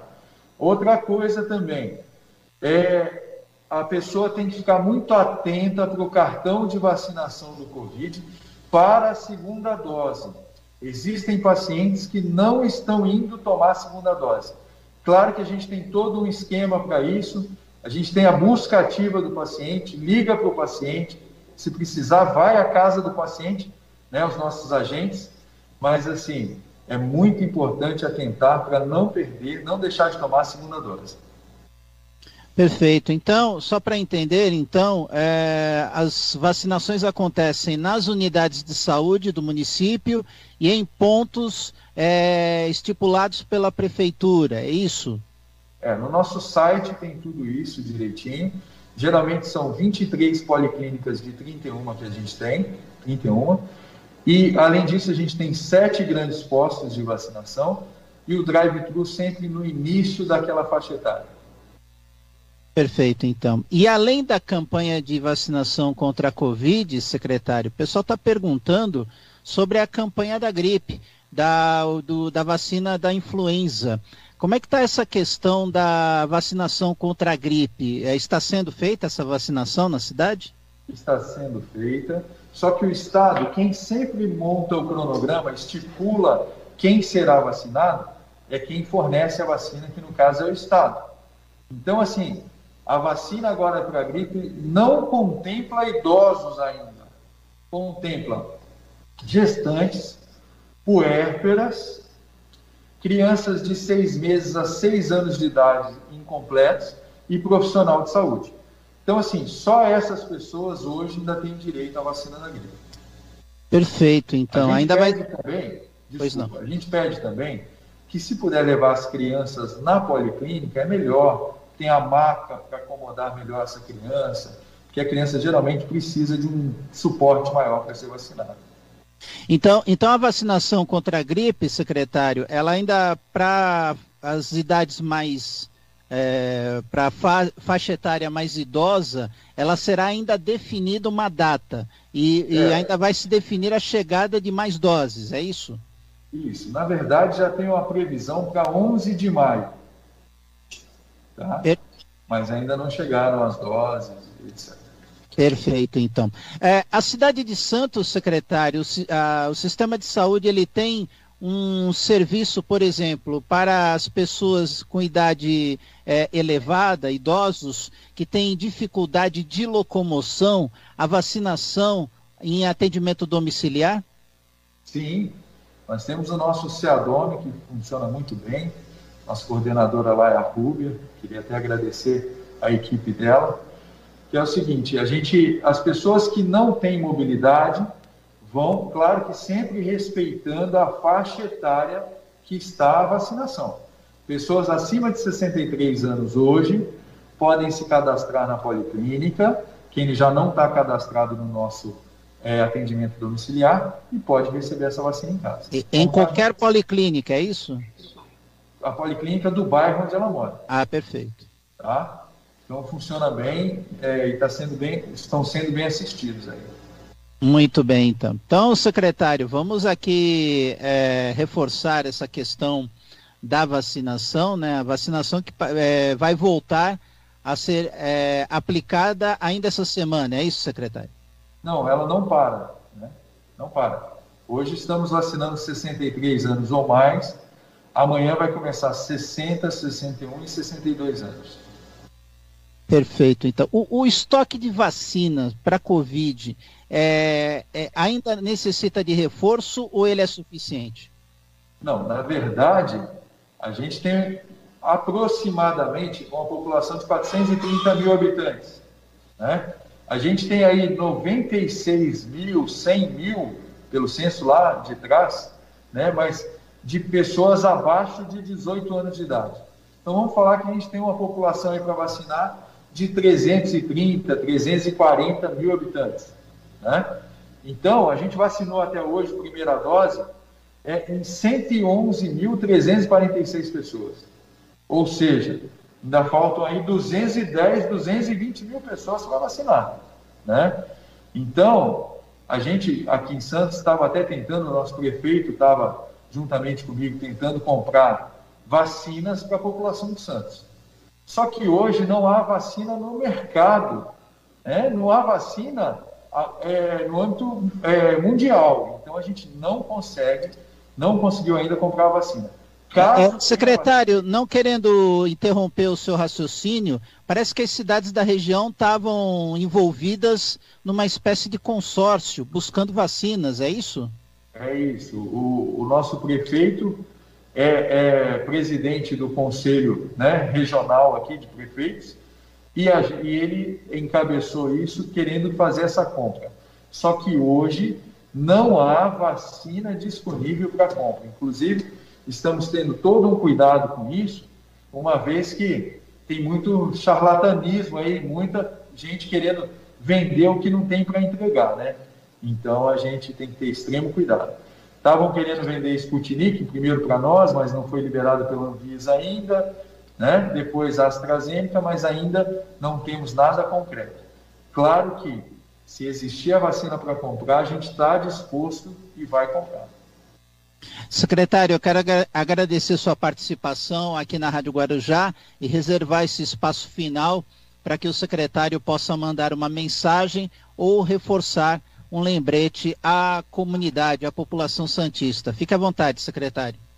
Eu queria agradecer, primeira oportunidade, e assim, eu queria falar para a população que é fundamental que mantenham as medidas higiênicas. O que, que é isso que a gente fala? higienizar bem as mãos, né, lavar com água e sabão, usar álcool gel ou álcool em geral, usar máscara e principalmente evitar aglomerações. É uma doença extremamente grave e que tem que se tomar o devido cuidado. Não é só ter leito para a pessoa ter assistência. Mesmo com leito, tem bastante gente evoluindo a óbito, a gente, e é o que a gente não quer. Outra coisa é o seguinte, Fiquem atentos com a dengue com chikungunya. Estamos tendo um número de casos que nunca tivemos aqui em Santos, muito maior que o ano passado. Então, assim, o ano passado, do ano passado para cá, tivemos dificuldade dos nossos agentes adentrarem as casas por causa da pandemia, e isso piorou muito a nossa epidemia de dengue e chikungunya. Para você ter ideia, Santos hoje já tem 1.163 casos de chikungunya e 897 casos de dengue. Então, assim, é muito importante olhar em cada cantinho da casa de vocês, tentarem evitar o máximo acúmulo de água, certo? Secretário, mais uma vez, muito obrigado por atender o convite da Rádio Guarujá. Eu que agradeço. Muito bem, está aí o secretário Adriano Catapreta falando conosco aqui no, no Bom Dia Cidade, essa entrevista que passou lá no Rotativa no Ar que o Marcelo Castilho apresentou. 9h40 agora. Estamos apresentando Bom Dia Cidade.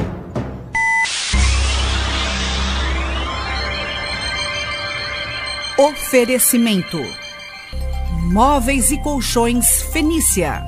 CRM Centro de Referência Médica de Guarujá. Estamos apresentando Bom Dia Cidade. Muito bem, estamos na reta final aqui do nosso programa, faltando 15 minutos para as 10 horas da manhã. Agora o Marcelo Castilho, Marcelo, você conversou com a Alda Cleris, hein? A vereadora de Isso. Santos. Então vamos acompanhar essa entrevista. Vereadora, boa tarde, seja bem-vinda à Rádio Guarujá, tudo bem? Boa tarde, Castilho, tudo bem? Um prazer estar aqui com você novamente, uma alegria para que a gente possa compartilhar boas informações, né? Informações importantes a toda a nossa população. E uma dessas é, informações, inclusive, já se torna lei na cidade de Santos, que é a proibição de balões na orla da praia. É isso, vereador? Exatamente, Castilho. Nós recebemos essa importante demanda Aliás, todos, praticamente todos os dias eu recebo é, daquelas pessoas que frequentam a praia para fazer algum esporte, ou as pessoas que trabalham ali na orla, né, que são muitas, a preocupação de lixo jogado nas nossas areias. Isso não é algo somente da cidade de Santos, é algo da cidade, das cidades litorâneas, né? que são é, bastante frequentadas aí pelos turistas, as pessoas que também moram é, em nossa região e se assustam da quantidade de lixo que são surpreendidas todas as manhãs. É, alguns é, lixos né, são mais preocupantes, porque é, essa, essa situação acaba indo para o mar e nós temos as nossas, além dos nossos animais marinhos, nós temos as nossas aves também marinhas, né, que vivem e sobrevivem daquilo que é muitas vezes deixado nas nossas areias e o que acaba indo para o mar. E alguns representantes do meio ambiente é, eles procuraram pelo nosso gabinete com a preocupação do, da borracha, do elástico, né? Que é feita aí a composição é, dos balões, balões que são utilizados muitas vezes é, em manifestações, em eventos, sejam eles públicos ou privados, particulares, é, alertas que são dados à população sobre diversos temas. E a venda, comercialização desses balões também na orla, em todo esse entorno da orla.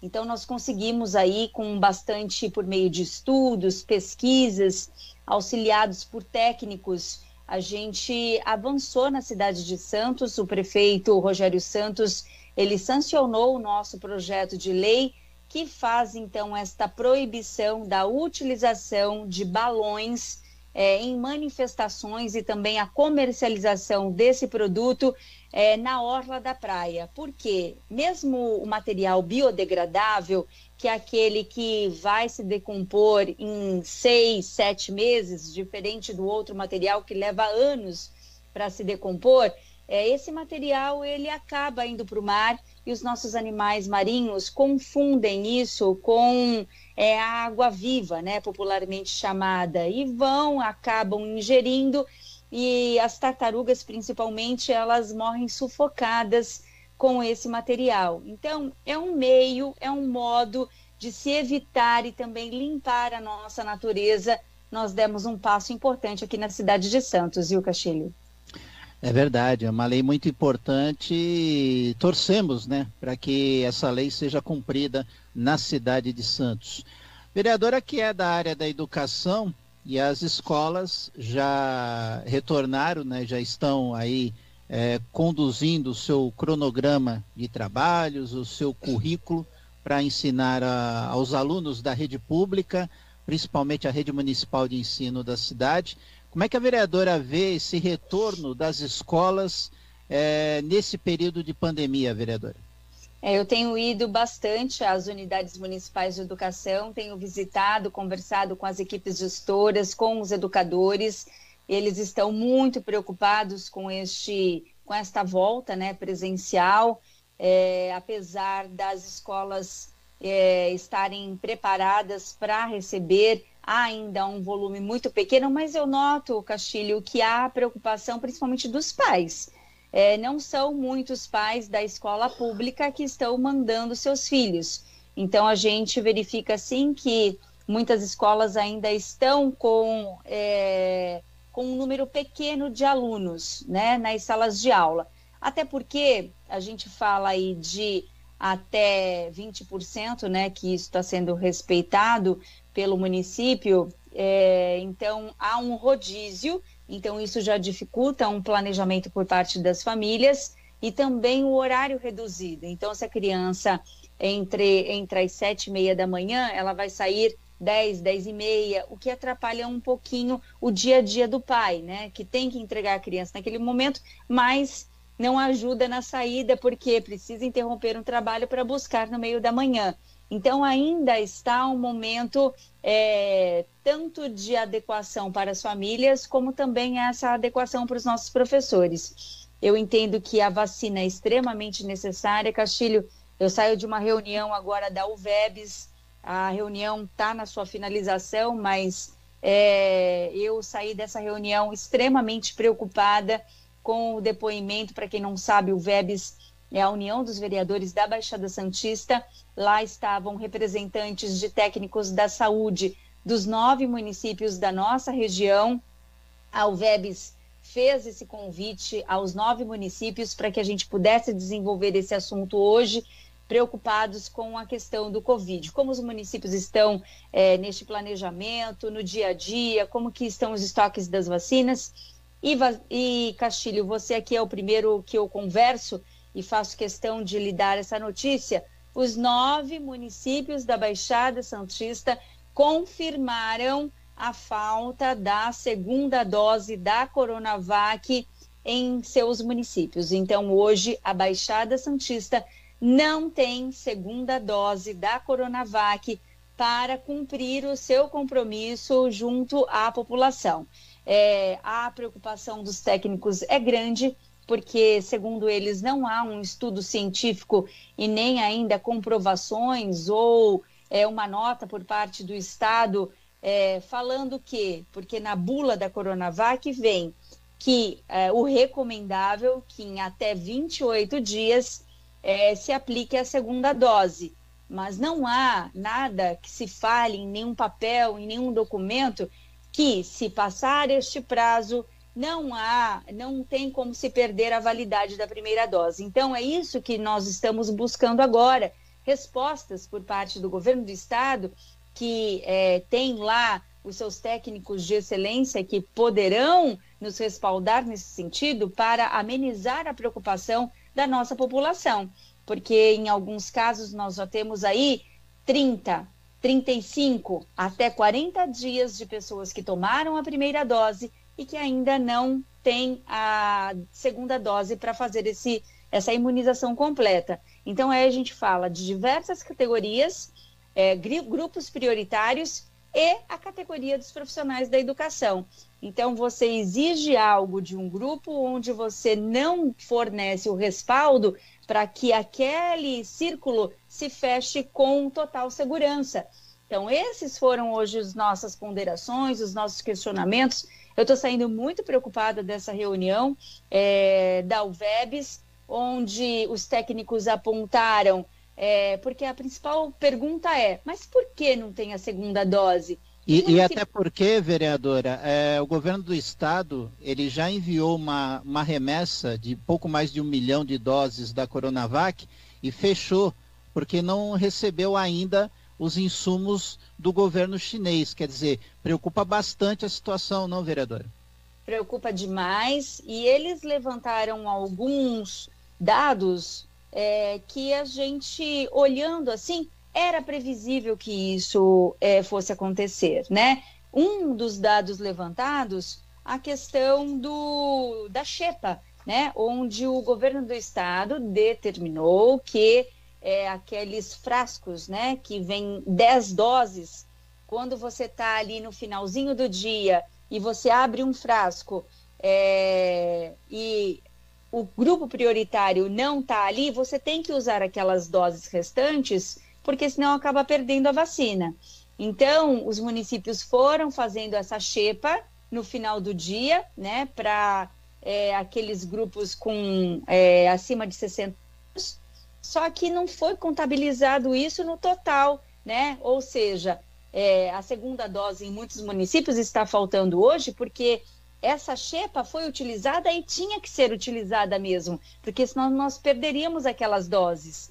Nós temos também um outro problema que, é, segundo o protocolo de saúde, há uma perda que já era previsível e que o aceitável dentro de cada frasco que é aberto, você tem uma perda aí no seu total de 10 a 15%, o que é aceitável dentro do protocolo de saúde. Santos, por exemplo, hoje essa perda chega de 4 a 7%, né? Então, assim, não foi contabilizada essa perda também na abertura de cada frasco. Então, é, é, no montante das preocupações e, no, e fazendo um balanço hoje, muitas situações poderiam ter sido evitadas e essas segunda doses estariam garantidas. Um, um dado alarmante né, com a questão do lockdown, do home office, a população de municípios menores, ela duplicou, triplicou. Então, muitas pessoas que moram é, no, no interior, em São Paulo, vieram fazer moradia aqui nas cidades do litoral. não foi contabilizado isso. Né? E apesar dos municípios terem alertado o governo do estado, né? Olha, o grupo prioritário que eu tinha de 3 mil passou para 30 mil, que foi o caso de Bertioga, né? Então, assim, cadê o respaldo nesse sentido? Então, você é, diz que tem que fazer home office, mas você não acompanha o trajeto dessas pessoas? Outra situação, Castilho, é, o levantamento feito para é, que a gente pudesse receber as vacinas foi do IBGE de 2010. Olha o quanto as cidades mudaram de lá para cá. A nossa população em Santos, é, é, dentro do grupo considerado prioritário, né, que são idosos, ela aumentou demais nesses últimos tempos. Isso não foi levado em consideração, mesmo com um alerta dos municípios. Então, assim, é, o Estado sim precisa rever é, as características e o cenário hoje que estão colocados pelos nossos técnicos para que é, é, a partir do momento que essas vacinas começarem a serem fabricadas novamente, a gente precisa rever isso, porque as determinações que chegam do Estado não estão sim, sendo cumpridas é, dentro dos grupos que são anunciados, porque não há não chegam vacinas suficientes em cada município para você atingir aquele grupo prioritário que está sendo divulgado pelo governo do estado. Então, assim, antes de você é, liberar um grupo prioritário, como prioritário, você tem que conversar com o município, né? Está atingindo a meta? Conseguiu evoluir? Qual o balanço da sua cidade? Né? Isso precisa ser ouvido, porque não adianta você começar a abrir, abrir, abrir, se você não consegue nem sustentar o que é prioritário mesmo. Né? Então, há essa preocupação. A UVEBS, que é a União dos Vereadores da Baixada Santista, vai entrar aí com uma medida séria para reforçar e somar esforços com todos os secretários de saúde dos nove municípios da Baixada Santista, Castilho. Muito primeiro agradecer a, em primeira mão a vereadora dar essa notícia importantíssima para toda a região da Baixada Santista Infelizmente, nós não temos mais tempo, mas a qualquer novidade com relação às ações, até mesmo da UVEBS, a Rádio Guarujá está a postos para trazer ao público estas informações. Vereadora, muito obrigado pela sua participação aqui na Rádio Guarujá. Eu que agradeço. Um grande abraço a todos. Muito obrigada.